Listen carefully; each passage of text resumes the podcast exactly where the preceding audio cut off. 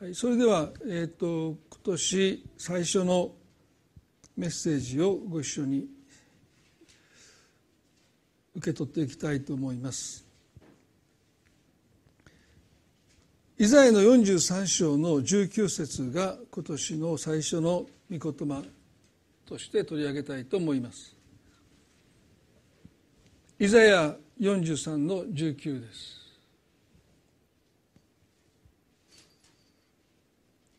見よ私は新しいことを行う。今それが芽生えている。あなた方はそれを知らないのか。必ず私は荒野に道を荒れ地に川を設ける。もう一度見します。見よ私は新しいことを行う。今それが芽生えている。あなた方はそれを知らないのか。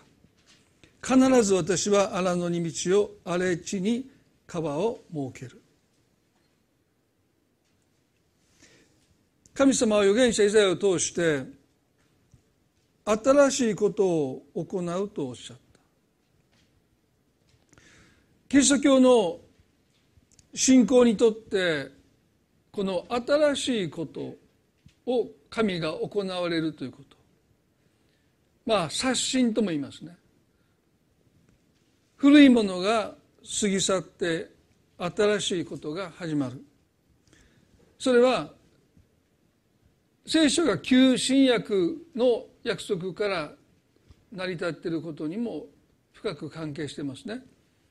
古い契約と新しい契約をもって聖書が完成しているんですね。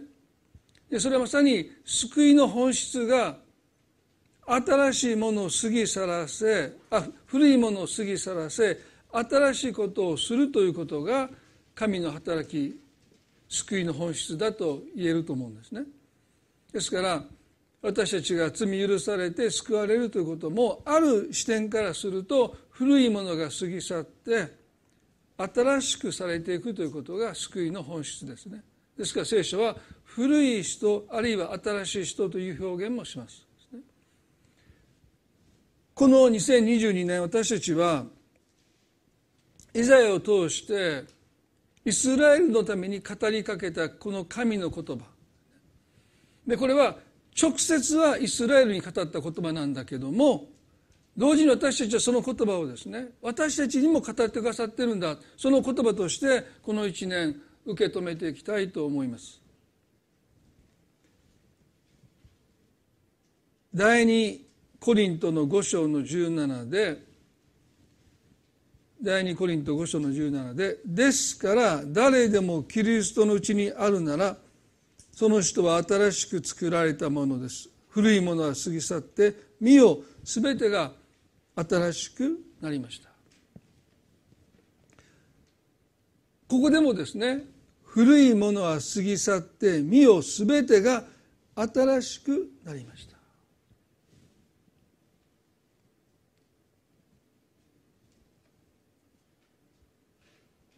クリスチャンのアイデンティティは新しく作られたものです。まあ罪許された罪人とかですね、まあ、いろんな表現がありますけども本質的に私たちの身に起こったこと、ね、その究極的なことは私たちが新しく作られたということなんですねでも時々私たちはねクリスチャンになってもそんなに劇的に変わったという人が周りにそんなにいないという現実がありますね。まあ、時々どこが変わったんやと皆さんも言われたことがあるのかもしれません。ね、前とあんまり変わってないって前と同じように怒るし前と同じように愚痴も言うし何が変わったんだ？こう突っ込まれた時に言葉が出ない時ありますね。いや教会行ってるだけやみたいなね。まあ劇的に変わった人もいますよね。本当に。これはもう生まれ変わったっていう言葉が当てはまるような人もいます。でもクリスチャンホームのそうだった。まあこの中でもクリスチャンホームの方いるかもしれませんけどまあ私もそうですけどいつイエス様を信じたかわからないんですね。だから私先生いつイエス様を信じましたかと言われても僕分かんないですよ。時々「ほんまに信じてるんですか?」って言われるんですけどいや信じてるのは信じてますけどいつって聞かれたら分かんない。5歳の時か10歳の時か全く分からないです。だから洗礼を受ける時もイエス様を信じる決心がついたので洗礼を受けるというよりも、まあ、そろそろかなってことで洗礼を受けました。だから私の場合兄弟全員同じですからね。だからもうその信仰を決心したということに応じてじゃなくてまとめて洗礼を受けましたからね。だからまあそういう意味ではいつかは僕も今もいまだに分かんないですよ。だから新しく作られたものと言われてもこのビフォーアフターがよく分からない。どこでどこを起点にビフォーかアフターかっていうのがよく分からないので、まあ、クリスチャンホームの子供たちの一つの悩みはですねそのそのことがはっきり分からない。ね。もう生まれた時から天地万物の神がいて、ね、そして食事をする時にはこの目の前の食事を神様が備えてくださったっていうことを、まあ、洗脳されるというかまあもうそれそうそういうもんだと思って、まあ、子供ながらに成長してきて、まあ、初めてクリスチャンっていうのはこの国では希少価値ですね。もう絶滅危惧なんだということにこう気が付いて別の世界があるんだということにまあ知って衝撃を受けるという経験をするわけですよね。みんながクリスチャンだと思ってますからね。みんなが食前の祈りをしてると思ってたのにそんなこと誰もしてない。してるのは僕たち家族だけだったみたいなね、まあ、そういう一つのカルチャーショックも経験しますけれども、まあ、この新しくされたというこの経験はですねどういうことをこのパウロは私たちに語っているのか。ここで誰でもキリストのうちにあるならとありますね。その人は新しく作られたものです。すなわち神様との関係において私たちは全くもって以前の私たちとは違う私になったということです。もうこれはねもうライザップのあのコマーシャルどころじゃないんですよ、ね、もうもうえっ、あまりにも変えられた。新しくされた。でそれは誰でもキリストのうちにあるならというこの神様との関係においてですよね。でこの誰でもキリストのうちにあるというのはエンクリスト、まあ、インクライスト。イエスの中にあるものとされた。この縁というギリシャ語の言葉はお母さんと胎児の関係を結ぶ、まあ、へその緒のようなものですね。命が胎児の命がお母さんの命にへその緒でつながっている。まさにそういう一心同体の関係ですね。まさにお母さんの中に胎児がいる、ね、インクライストエンクリストキリストのうちにあるものとはまさに神様の命につながれて一つとされた。神様が父なる神様がイエス様をご覧になった時にその中に私たちも見ていてくださるんだというのがこのキリストのうちにあるものとされたということですよね。ですから神様がイエス御子イエスをご覧になったその眼差しの先に私たちもいるってことなんですよ。でこれはね私たちはピンとこないですよ。実感もないですよ。でも神様が私たちの人生でしてくださった最大の新しいことは神様との関係が、ね、もう劇的に変わったということです。キリストの外にいた私たちがキリストの内にあるものとみなされて神様の眼差しの外にいた私たちが神様の眼差しの真ん中にいる。父が御子を見る時にその中に私たちを見ていてくださるというのはね皆さんイエスの皆によって祈る時に私たちはまさにイエスが祈ってくださっているのと全く同じ祈りを神様に捧げているんだということを私たちはまだよく理解していない。私もまだインクライストキリストのうちにあることの最大の祝福イエスをご覧になる時に私たちもその中に神が見ていてくださるんだということをですね私はまだ十分理解してないと思いますし皆さんもそうじゃないかなと思うんですね。神様はこんな祈りを聞いてくださるのかなと思う時に私たちはキリストのうちにあるものとされていることにもう一度心を向けていくべきじゃないでしょうか、ね、エペソの2章の12節でパウロという人はですねエペソのクリスチャンたちにこんなふうに言いました。エペソの2章の1213で特に12節読みしますね。その頃はっていうのはまだイエス様を信じる before ですね。その頃はキリストから遠く離れイスラエルの民から除外され約束の契約については他国人でこのようにあって望みもなく神もない者たちでしたと言いました。何かパウロは自分がユダヤ人であることを誇って違法人のクリスチャンたちを見下しているかのようにも聞こえますよね。キリストから遠く離れイスラエルの民から除外され約束の契約については他国人でこの世にあっては望みもなく神もない者たちでしたキリストから遠く離れているということがいかに絶望的なのかということをパウロはここで語っています。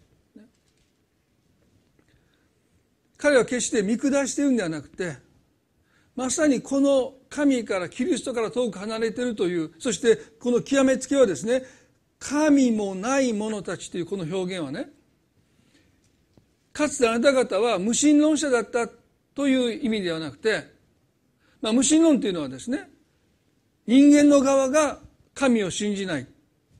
神なんていないっていうふうに要は神を否定する。それが無神論ですね。でも神もない者たちという表現はですね神様の側から私はあなたを知らないというそういう関係なんですね。ですから無神論の人が自分から俺は神を信じないっていうのはまだ救いようがあるんですよね。でもパウロと絶望は神様の方から私はあなたを知らない。あなた方はそう言われてたんだって。だから彼はね見下してるんじゃなくてもう絶望的な中にいる彼らに救いを伝えたいっていうそれがこのパウロの違法人の宣教の原動力なんですね。いかにあなた方が絶望的なのかって。もう放っておけない見過ごせないって。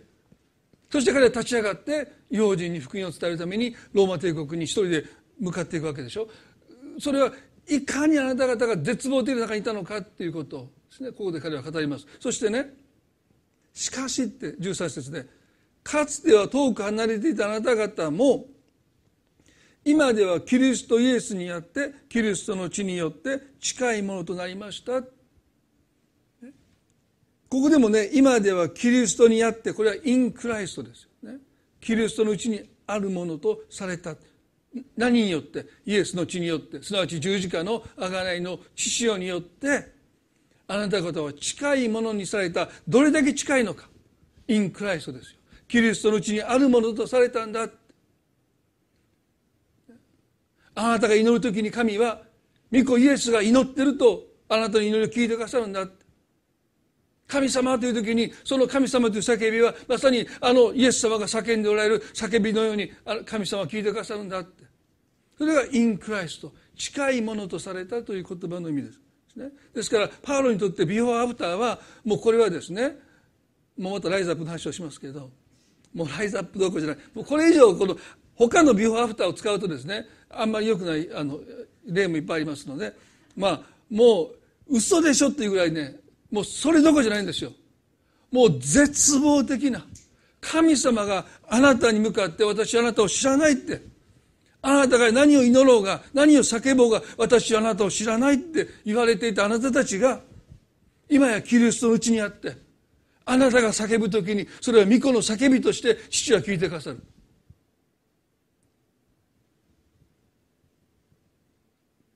パウロにとってこれはね新しく作られたものの極みです。考えられないことを神様はしてくださった。でも私たちはその実感がないんですね。私たちの、まあ、例えば短期がちょっと治ってきた。最近お父さん怒らなくなった、ね、その程度ですよ皆さんもうそんなどうでもいいって怒られますけど、まあ、霊的形成私はすごく大切だと思うのでまあでもこのキリストの血によって近いものとされたということと比べるならばですねまあ、多少クリスチャンあなたどこが変わったんって言われても落ち込まないでくださいね。堂々と胸張って私は新しいものとされた神様との関係において私は今やキリストのうちにあるものとされましたというのが私たちのアイデンティティですよ、ね、そのことを私たちはしっかりとこの1年握りしめていきたいなとそう思いますね。以前の43に戻りますけれども見よ私は新しいことをすると言いました。今それが芽生えている。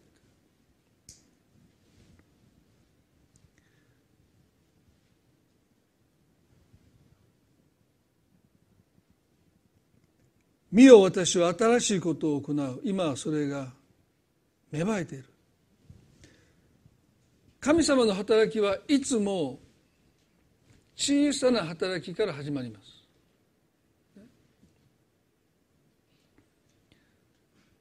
完成形で来ることはほとんどありません。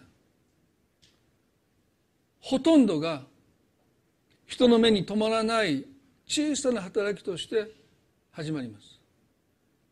今それが芽生えてるっていうのはですねまさにそういう表現です。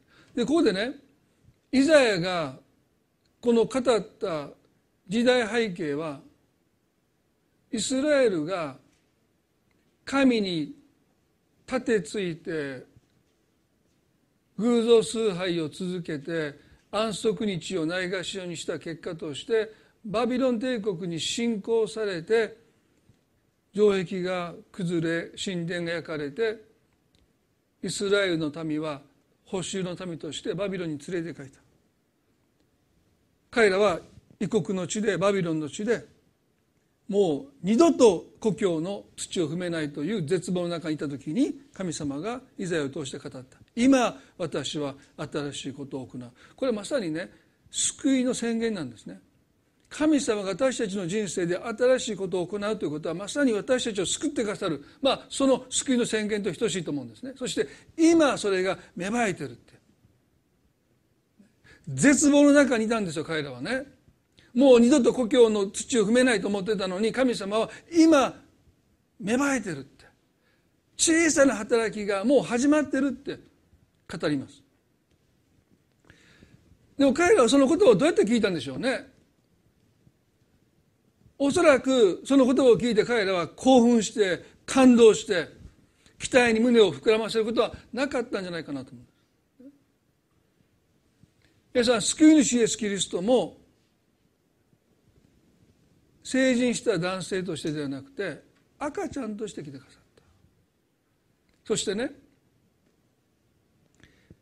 イスラエルの民は救い主を待望し続けたんですけどもその日あの馬小屋に贈り物を持って訪ねていったのは東方の博士の3人だけですよ。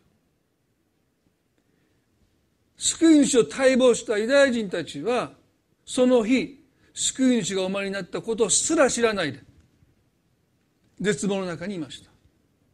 なぜ東方のおそらくまあバビロンのこの星を占う人だといろんなまあ説がありますけれどもこの3人の博士たちが馬小屋の会話をけに寝かされている救い主を礼拝することができたのか。それはね彼らが毎晩夜空を見上げながら救い主の誕生の星が現れるのを今か今かとずっと彼らがその星空を見ていたからですよ。ユダヤ人たちは救い主を待っていましたけども星空を見上げることはしませんでした。今日は星が出てるなぐらいですよね。でもこの3人の博士たちはやがてユダヤの地に救い主がおまりになるというその印を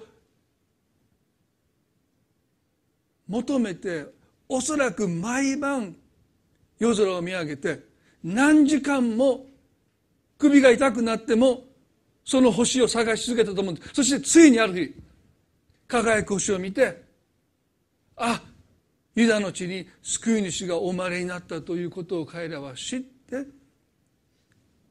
救い主を礼拝するために贈り物を携えて違法人で神を信じないこの3人の学者たちがベツレヘムの馬小屋にやってきて救い主を礼拝しました。ユダヤ人たちは救い主を待ち望んだけども今日お生まれになるかもしれないという期待はしていませんでした。いつか来るでしょう。今か今かと待ち望んだのは東方の3人の博士たちです。今日お生まれになるかもしれないと思って彼らは夜空を見上げてその星を探しました。皆さんね私は新しいことを行う。今それが芽生えてると神様おっしゃった時に私たちに必要なことはねいつか何とかそうじゃない。神様がもうすでにことを始めていてくださってるんではないか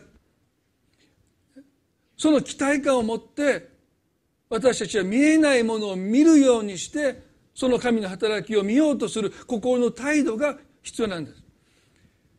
どうせ見えないと思ってるんですね。でも信仰っていうのは見えないものを見ようとする心の態度なんですよ。だから何にも神様がしてくださってないと思う時に私たちはいや何にも起こってない何にもしてくださってないというんじゃなくて信仰とは見えないものを見ようとする心の態度。あのエリアのお話を皆さんご存知ですよね。アハブとイザベルがバール崇拝をやめなかったので神様はもう雨を降らさないとおっしゃった。そして実に3年6か月間イスラエルの地の上に一滴の雨も降りませんでした。もう地はカラッカラに乾きました。ですね。でも神様がエリアに私は雨を降らそうとおっしゃった。エリアは若い者に小高い山に登って海の方見なさいって言うんです。彼は言われた通り山に登って海の方見ます。そして戻ってきて何もありませんと報告した。するとエリアもう一度もう一度行って見てきなさいと言うんですね。何何もありませんって報告したのにエリアはもう一度行けって言うんですよ。どうしてか。まあこのことを実は6回も繰り返して。いや何もありませんでした。いやもう一度行きなさい。いやもう何もないですって。いやもう一度行ってこい。いやもうもうないって何回言わせるんですかとここの中で思いながらですね、まあ、6回やり取りをして7回目に手のほどの小さな雲が海の方から登ってきましたと言いました、ね、皆さんなぜエリアが何もないっていう若い者に、ね、登ってあごめんなさい。もう一度登りなさいって。6回も繰り返し繰り返し繰り返し繰り返し語ったのか。それはこの若い者の中にどうせあるわけないという心で山に登って海の方を見る見ている限り見えないものがあるんですよ。小さすぎて。見えないものを見ようとする心しか見えない小さな働きが神がなさる働きなんですね。ですからどうせそんなのもう3年6ヶ月も雨が降ってない、ね、もういつ雨が降ったのかもう思い出せないぐらい遠い昔に雨が雨が降った。だからどうせそんな雨なんか降りっこないこのもう晴天、ね、雲一つないそんな雨なんか降るはずがないという心で山に登って海を見てるわけですからね。見えるものが見えないんですね。だからエリアはそのことを知ってもう一度行けもう一度行け何度も何度も何度も山に登って。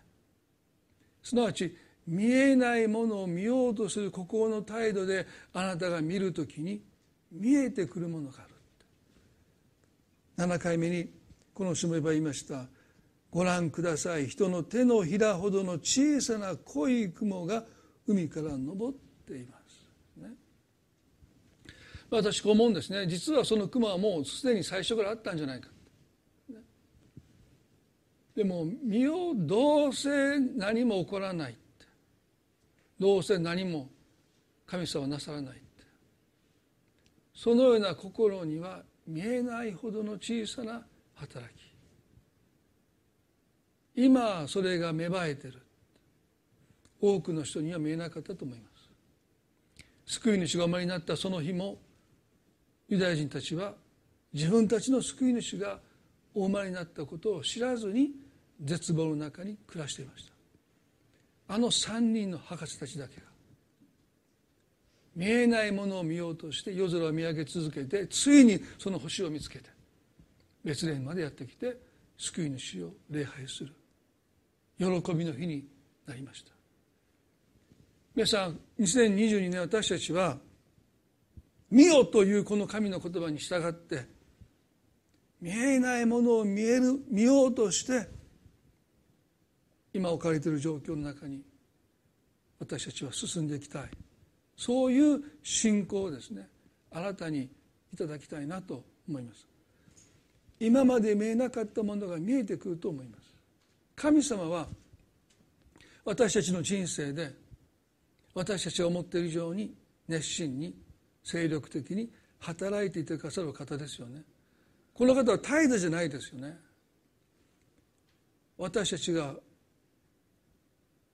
思うはるかもう考えられないぐらいに私たちの人生の中で神様は働いてくださってるんだ。でね。でも私たちはそれを見ようとしてない。いつか救い主がお前になるだろうって。でも今日かもしれない。そうやって私たちは期待して神様の働きに目を留めていきたいなと思います。そして最後にねイザヤは言いました。あなた方はそれを知らないのか。必ず私は荒野に道を荒れ地に川を設けるとおっしゃった。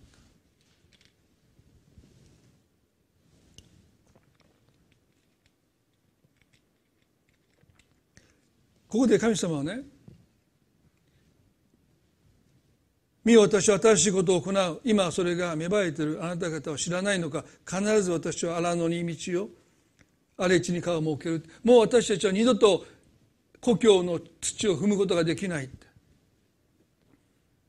このバビロン帝国この帝国が私たちを手放すはずがないかつて先祖がイスラエルの地で奴隷になってた時にモーセという救世主が現れて先祖たちをエジプトの地から解放したけどももはや私たちはモーセもいない。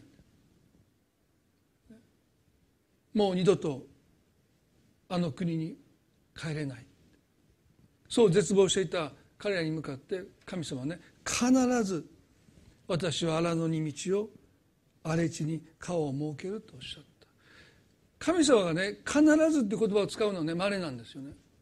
どっちかというとそんなこと言わなくったって神様がするって言ったらもそれがもう保証なんですから。でその神様が一度も約束を破ったことのない神様が必ずで言葉をつけるのはねもうこれ以上の保証はないんですよ。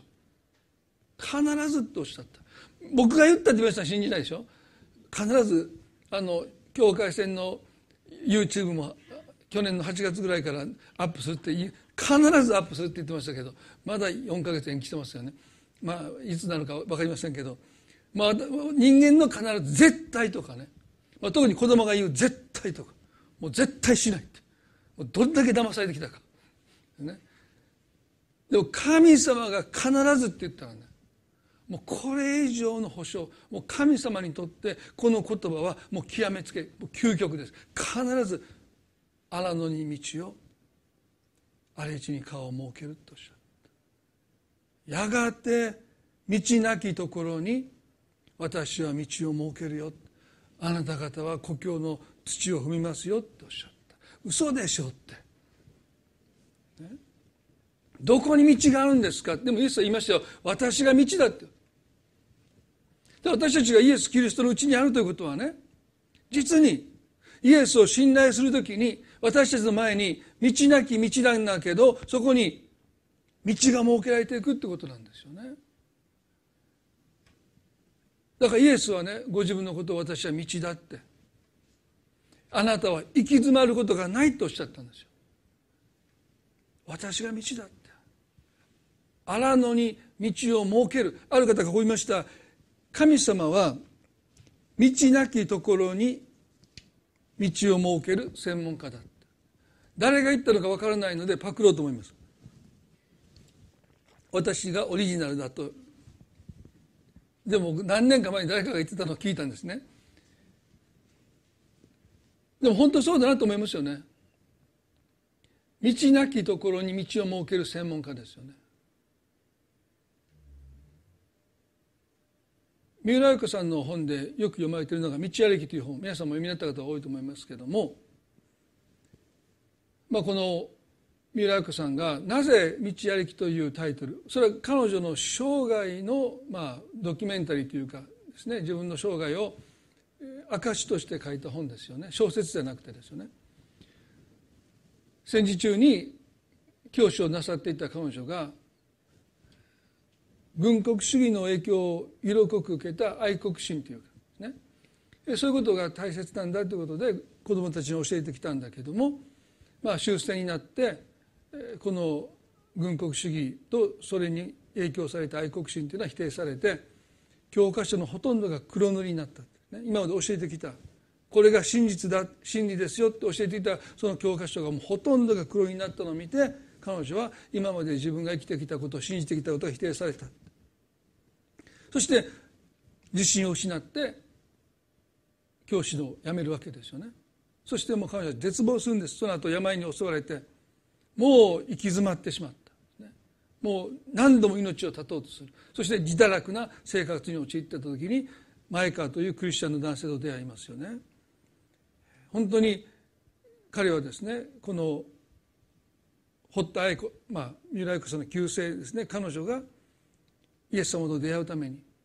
そのためだったらもう自分はもうどんな規制も払ってもいい、まあ、そんな献身的な愛を示しながら綾子さんをイエス様に導いていくわけですよね。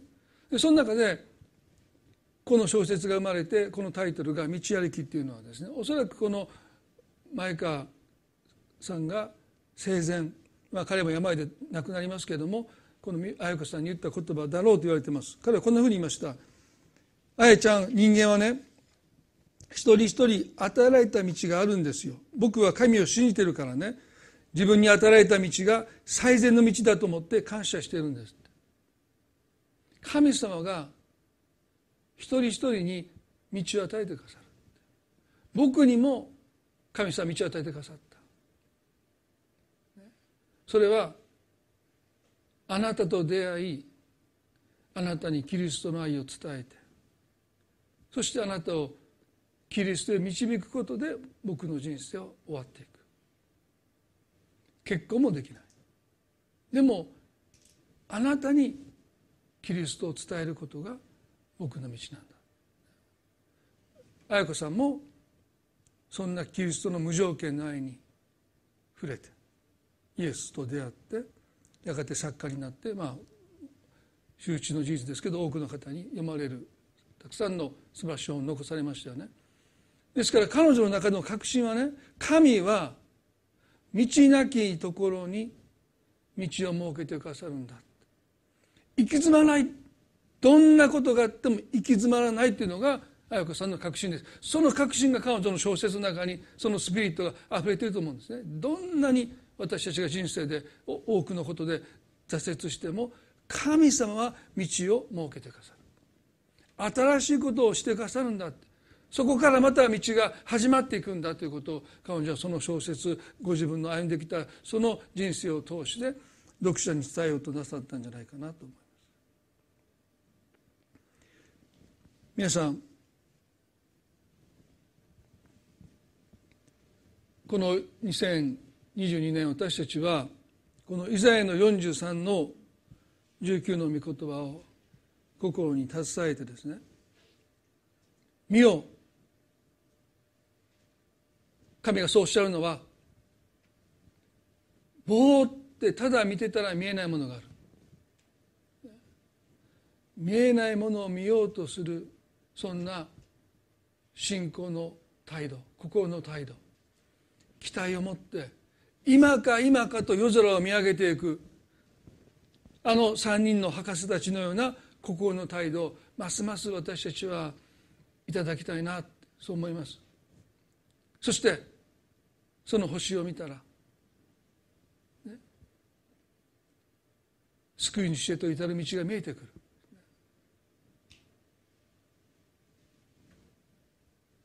去年見えなかったものが今年見えてきますように。何もありません。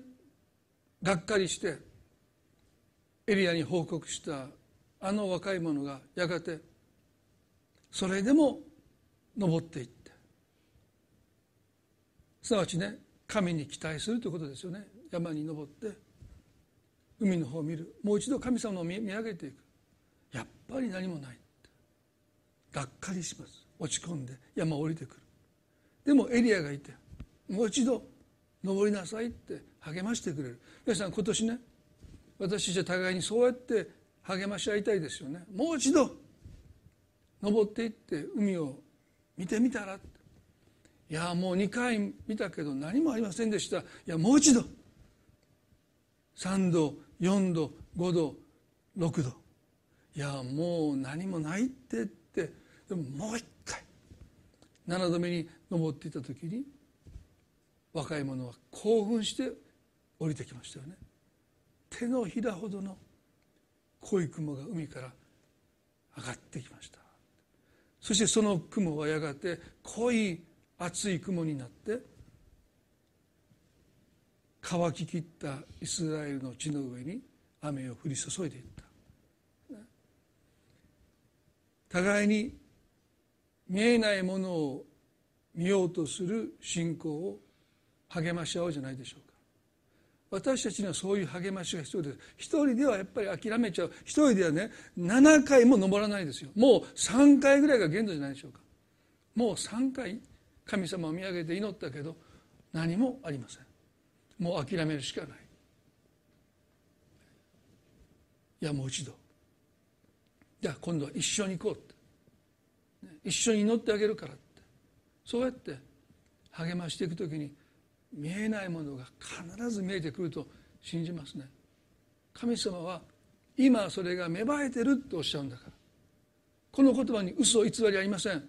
私たち一人一人の人生に神様が語っていてくださる言葉だと信じたいですね。今もうそれが芽生えてる。そして神様あなたは知らないのかって必ず荒野に道を設けると言ってくださる。今あなたは行き詰まってるかもしれない。でも神様は道を必ず設けてくださって。私たちはその道を歩むことができる。最後にイザヤの30の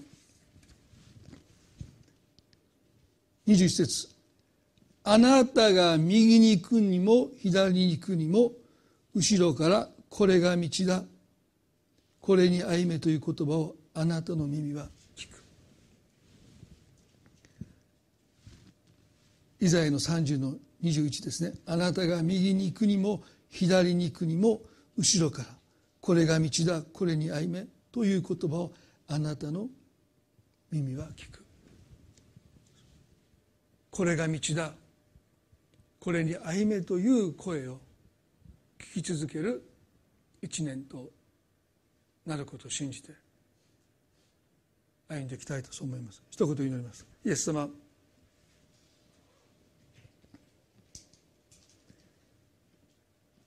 バビロンの地でもう二度と故郷の土を踏めないと絶望した彼らにあなたはなんと慰めに満ちた言葉を語ってくださったことでしょうか。見よ私は新しいことを行う。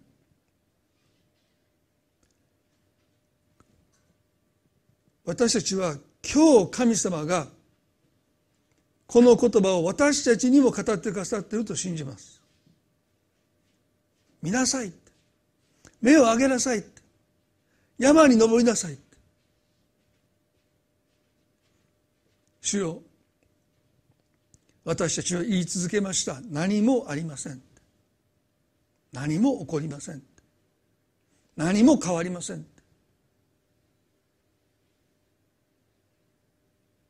もう一度。山に登って。海の方を見て。見えないものを見るようにして見たいと願います。今まで見えてこなかった神様の働きが見える時それは小さくてあまりにも小さくて誰も目を留めません。まさにあの馬小屋で生まれたあの貝羽桶のイエス様を拝みに礼拝する人はいませんでした。見つかいに告げられた羊飼いは来ましたけども3人の博士たちだけがやってきてこの希望に満ちた救い主の誕生をお祝いした。でも世界は絶望の闇に覆われていました。救い主が誕生してかさったにもかかわらず誰も目を留めることはありませんでした。神様私たちは今コロナ禍の中であるいはいろんな状況の中で心に暗闇が覆い尽くそうとするような中にあって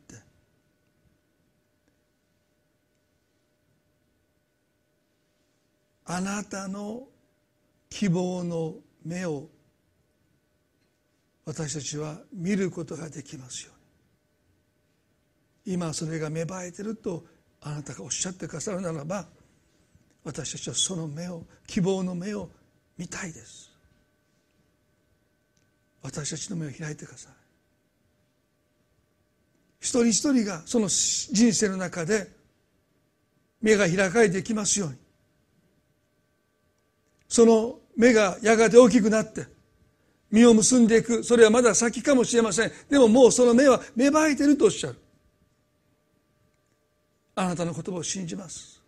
必ず私は荒野に道を設けると言いました。今私はもう八方塞がりのように感じます。行き詰まっています。四方八方から苦しめられて窮しています。でもあなたは道を設けてくださる方。私が道だとイエス様おっしゃってくださる。あなたを信頼するときに道なきところに道が必ず設けられていくことを信じます。振り返るとあなたの声が聞こえます。これが道だ。これに歩め。その声を聞きながらこの一年私たちは歩んでいきたい。いろんな声が行き交いますけどもあなたの声を聞いて聞き分けてその声に従って歩んでいくことができますように。どうぞ死を覚えてください。この一年の最初のこの礼拝において神様が語ってくださったこの御言葉をこの一年携えて歩むことができますように。どうぞお人一人を祝福してください。この一年私たちはあなたに今まで以上に期待して歩みたいとそう願います。がっかりもきますけど互いに励まし合ってもう一度期待しよう山に登ろうって一緒に登ってあなたの御業を仰ぎ見るそんな経験を重ねることができますよ。祝福してください。感謝にって私たちの主イエス・キリストの皆によってこの祈りを見舞いにお捧げいたします。アーメン。それではご一緒に賛美を捧げていきたいと思います。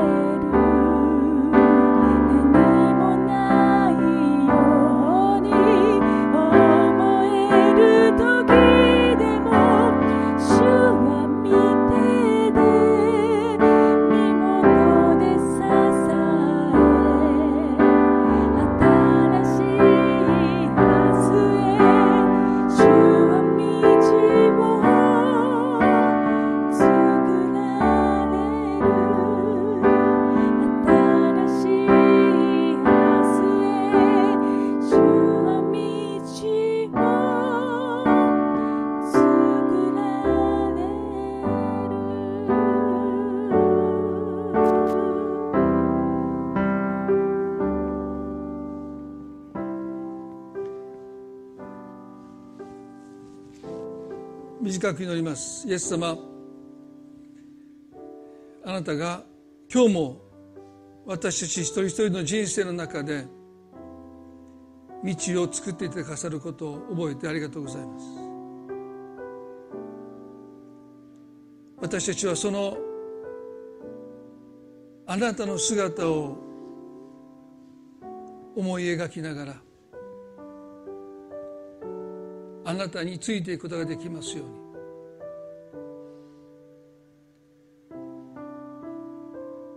この一年の終わりに私たちは今日の日を振り返って本当に神様が道を作ってくださったんだということを必ず証しできると信じます。道ありきです。道を神様が設けてくださること。期待し信じ歩んでいきたいとそう願います。どうぞお人一人をあなたが覚えてくださり祝福してくださりこの一年の最初のこの礼拝においてその幻をそのビジョンを心に与えてくださいますように。私たちの人生において道を作ってくださる主をあなたを思い描きながらこの一年歩むことができますように祝福をお祈りいたします。イエス・キリストの皆によってこの祈りを見舞いにお捧げいたします。アーメン。